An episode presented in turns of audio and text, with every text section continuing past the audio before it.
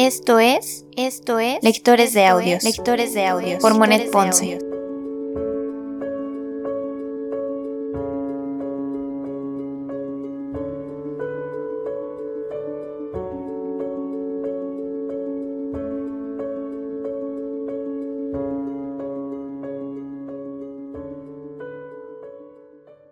Lectores de Audios Podcast únicamente narra las historias dentro de este libro.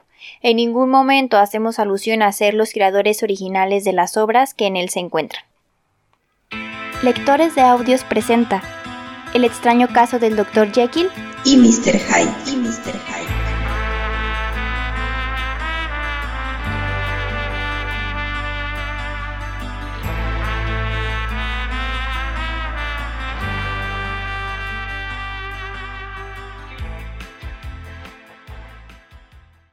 Capítulo 9. La narración del Dr. Lanyon. El 9 de enero, hoy hace cuatro días, el correo de la tarde me entregó un pliego certificado en cuyo sobre reconocí la letra de mi colega y antiguo condiscípulo Enrique Jekyll. Esto me sorprendió mucho, ya que no teníamos en absoluto la costumbre de intercambiar correspondencia. Había visto a ese hombre la noche anterior, e incluso había cenado con él y no podía imaginar que hubiera nada en nuestro trato que justificara la formalidad de la certificación. El contenido de aquella carta solo sirvió para aumentar mi sorpresa, ya que era muy grande cuando rompí el sobre. He aquí los términos en que se hallaba concebida. 10 de diciembre de 1800. Mi querido Lanyon, eres uno de mis más viejos amigos, y aunque algunas veces hemos disputado sobre materias de orden científico, no recuerdo, a lo menos por mi parte, que nuestro afecto se haya roto. No ha habido un solo momento en que, si me hubieras dicho, Jekyll, mi vida, mi honor, mi razón dependen de ti, no hubiese yo sacrificado mi fortuna o mi brazo derecho para acudir en tu ayuda. Lanyon, mi vida, mi honra, mi razón, se hallan enteramente a tu merced. Si me fallas esta noche, estoy perdido. Después de este preámbulo, vas a creer que necesito pedir alguna cosa deshonrosa. Juzga tú mismo. Quiero que pospongas cualquier otro compromiso que tengas esta noche. Sí, aunque te convocaran a la cabecera de un emperador. Toma un coche de alquiler, a menos que tengas el tuyo en la puerta, y con esta carta en la mano para que te sirva de referencia, dirígete directamente a mi casa. El mayordomo Poole habrá recibido las órdenes correspondientes y te esperará acompañado de un cerrajero. Hay que forzar la entrada de mi gabinete. Tienes que entrar solo, abrir la puerta del armario de cristales, letra E, a la izquierda, rompiendo la cerradura, si está echada, y sacar con todo lo que contiene, tal como está, el cuarto cajón de arriba a abajo. En la extrema perturbación de mis facultades, originada por la desesperada situación en que me encuentro, puedo haber olvidado las señas y darte una dirección inexacta pero suple mis deficiencias y reconoce el cajón por su contenido. Encontrarás unos polvos, una redoma y un libro en rústica. Te ruego que lleves consigo esa gaveta a la plaza de Cavendish, tal cual la encuentres. Esta es la primera parte del favor. Ahora, la segunda. Si sales a tiempo, podrás estar de regreso en casa mucho antes de las 12 de la noche. Pero yo deseo darte un amplio margen para que no falte tiempo en previsión de uno de esos obstáculos que no podemos superar, y también porque prefiero que lo demás se haga cuando ya estén dormidos tus criados. A medianoche, pues, tengo que pedirte que estés solo en tu sala de consulta, que abras tú mismo la puerta de la casa a un sujeto que se presentará en mi nombre, y que le entregues el cajón que habrás llevado de mi gabinete. Entonces habrá terminado tu parte y mi gratitud será completa. Si después de haber entregado el cajón insistieses en tener una explicación, la recibirás antes de que haya transcurrido cinco minutos, y comprenderás no solo que todo esto es de capital importancia, sino que el olvido de cualquiera de los datos enumerados, por más que a tus ojos parezca fantástica mi aseveración, puede echar sobre tu conciencia el peso de una grave responsabilidad, cuál es la de haber causado mi muerte o el naufragio de mi razón. A pesar de la confianza que tengo de que no te burlarás de mi súplica, mi corazón desfallece y mi mano tiembla solo con pensar en semejante posibilidad. Piensa en mí, en esta hora, en un sitio extraño, trabajando en unas tinieblas de desesperación que ninguna fantasía podría exagerar.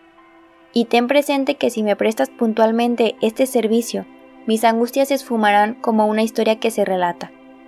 Acude, pues, en mi auxilio, querido Lanyon, y salva a tu amigo. Postdata. Ya había cerrado esta carta cuando un nuevo espanto me ha sobrecogido el alma.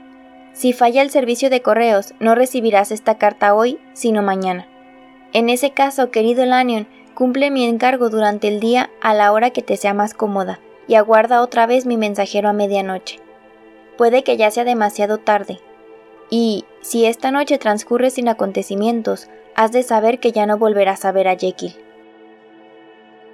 Al terminar de leer esta carta, tuve la seguridad de que mi colega había perdido el juicio, pero en tanto que eso no se demostrase sin posibilidad de duda, me creí obligado a hacer lo que se me pedía, pues no era lícito dar a Jekyll por loco sin apreciar todos los medios de la prueba. Era imposible hacerme cargo de la importancia real de los hechos, teniendo solo para formar juicio el incomprensible caos de mi amigo. Ni por un momento abrigué la idea de desatender su petición, lo que habría significado para mí el peso de una responsabilidad extraordinariamente grave. Me levanté rápidamente de la mesa y fui a buscar un carruaje que me llevó directamente a casa de Jekyll. El mayordomo aguardaba mi llegada.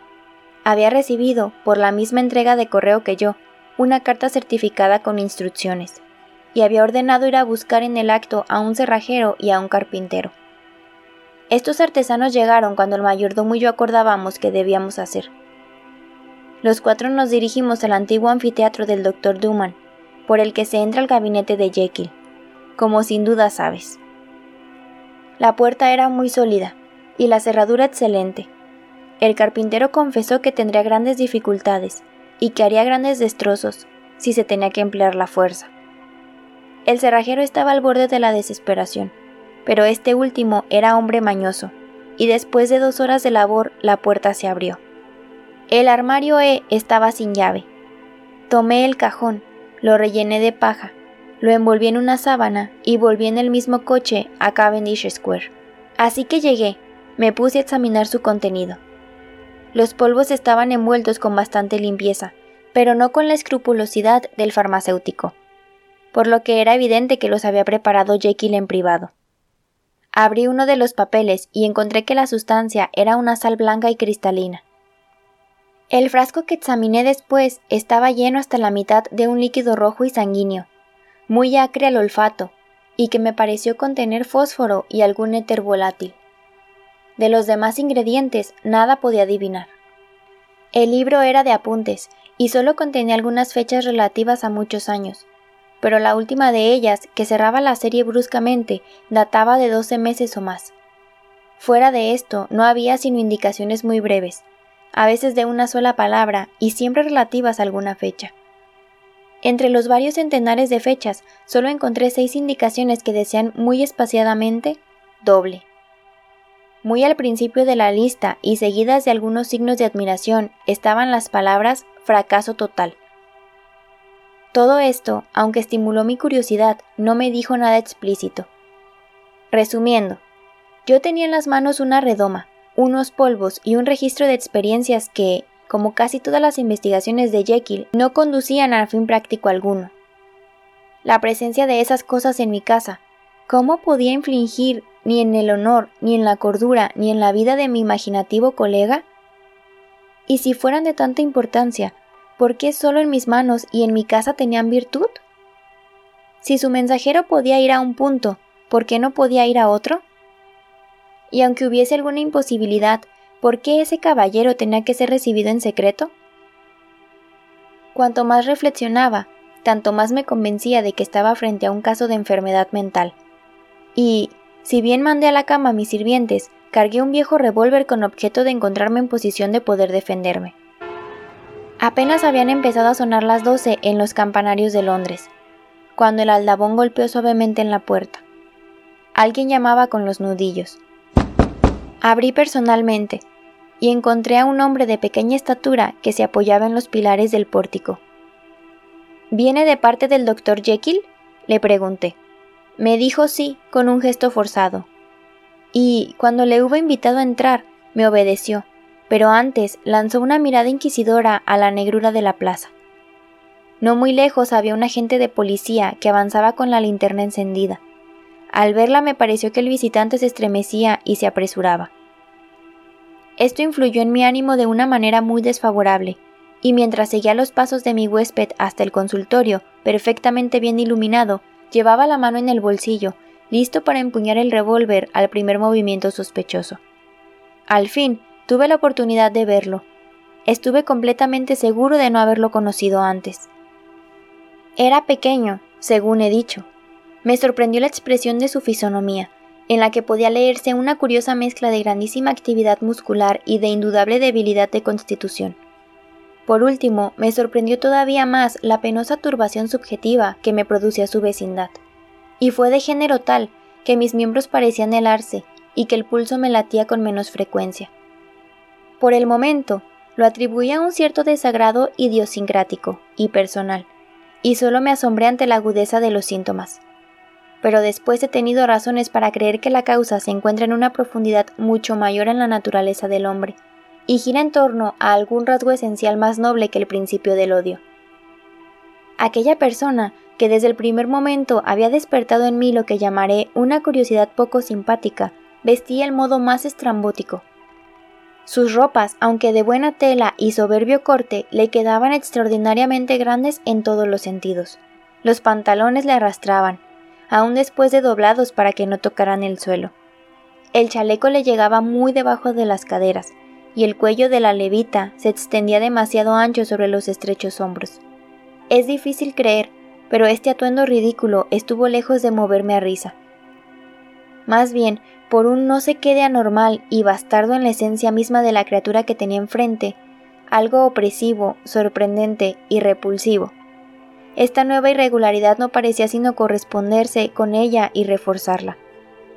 De modo que, a mi interés por la naturaleza y carácter de aquel hombre, se sumaba una curiosidad sobre su origen, su vida, su fortuna y su posición en el mundo.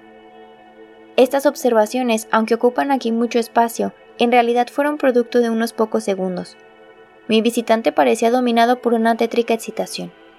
¿Lo tiene usted? gritó. ¿Lo tiene usted? Su impaciencia era tal que estuvo a punto de ponerme la mano sobre el hombro para activar mi respuesta. Lo rechacé, habiendo experimentado su contacto como una sensación helada en toda mi sangre. Vamos, caballero, le dije. Recuerde que no tengo aún el gusto de conocerlo. Siéntese si lo desea. Y dándole el ejemplo, ocupé la silla que he reservado para mí en el consultorio. Procuraba actuar con la misma tranquilidad metódica que empleo en el desempeño de mis tareas profesionales, por más que la hora, las preocupaciones que me dominaban y el horror que sentía a la vista del monstruo no eran elementos propicios para la serenidad. Le suplico que me perdone, doctor Lanyon, contestó cortésmente. Tiene mucha razón en lo que dice, pues mi impaciencia se ha adelantado a mi educación. He acudido a instancias de su colega, el doctor Enrique Jekyll, por un asunto de negocios de cierta importancia y según tengo entendido... Hizo una pausa y se llevó una mano a la garganta. A pesar de los esfuerzos que hacía para dominarse, pude ver en él la inminencia de un ataque de histeria. Según tengo entendido, un cajón. Pero al llegar aquí tuve lástima del anhelo del visitante, y acaso también de mi propia curiosidad que iba en aumento. Aquí está, dije, señalando con el dedo hacia el sitio donde estaba el cajón cubierto con una sábana. Saltó hacia él, luego se paró y llevó una mano al corazón. Pude escuchar claramente el castañeteo de sus dientes, producido por una acción convulsiva de los maxilares. Su rostro tenía un aspecto tan espectral que me alarmé tanto por su vida como por su razón. Tranquilícese, le dije. Él volvió su rostro hacia mí, sonrió de un modo siniestro, y, haciendo un movimiento desesperado, apartó la sábana del cajón. Al ver lo que había debajo, lanzó un estridente sollozo, expresión de tan intenso consuelo que me dejó petrificado en la silla. Y un momento después, con voz ya casi segura, preguntó ¿Tiene un vaso graduado? Me levanté haciendo un esfuerzo y satisfice su deseo. Me dio las gracias con un gesto adecuado, midió algunas gotas de la tintura roja y añadió uno de los polvos. La mezcla, que era un comienzo de un tono rojizo, empezó en la proporción en que se disolvían los cristales, a avivarse de color, a efervecer audiblemente y a despedir algunos vapores. Súbitamente aquella ebullición espumante cesó, y el compuesto, después de adquirir un matiz oscuro y purpurino, fue desvaneciéndose gradualmente, hasta convertirse en un verde muy pálido. Mi visitante, que había observado esta metamorfosis sin apartar los ojos, se sonrió, dejó el vaso sobre la mesa, se volvió y me miró con aire escrutador. Y ahora, dijo, aclaremos de una vez las cosas. ¿Quiere usted ser prudente? ¿Será capaz de verme tomar este vaso en la mano y que salga de vuestra casa sin decir una palabra más? ¿O quizás se dejará dominar por los anhelos de la curiosidad? Reflexione antes de responder, porque será como usted decida. Si quiere, quedará como antes tal cual está ahora, ni más rico ni más sabio, a menos que la conciencia de haber prestado un servicio a un hombre puesto en un apuro mortal pueda ser considerado como una especie de riqueza espiritual. O bien, si así prefiere decidirlo, se abrirán ante usted una nueva área del conocimiento y nuevos caminos hacia la fama y el poder. Aquí, en esta habitación, en un instante, y sus ojos quedarán deslumbrados por un prodigio que haría tambalear incluso la incredulidad de Satán. Señor, contesté, haciendo creer en una calma que estaba lejos de temer. Sus palabras me resultan enigmáticas y no hacen gran mella en mi ánimo, poco inclinado a lo sobrenatural. Sin embargo, ya que hemos avanzado hasta este punto y ya que he podido prestar servicios inexplicables, no veo por qué habría de negarme a mí mismo el final del episodio. Muy bien dicho, Lanyon, repuso mi visitante. Acuérdese de sus votos. Lo que viene a continuación está bajo el secreto de nuestra profesión.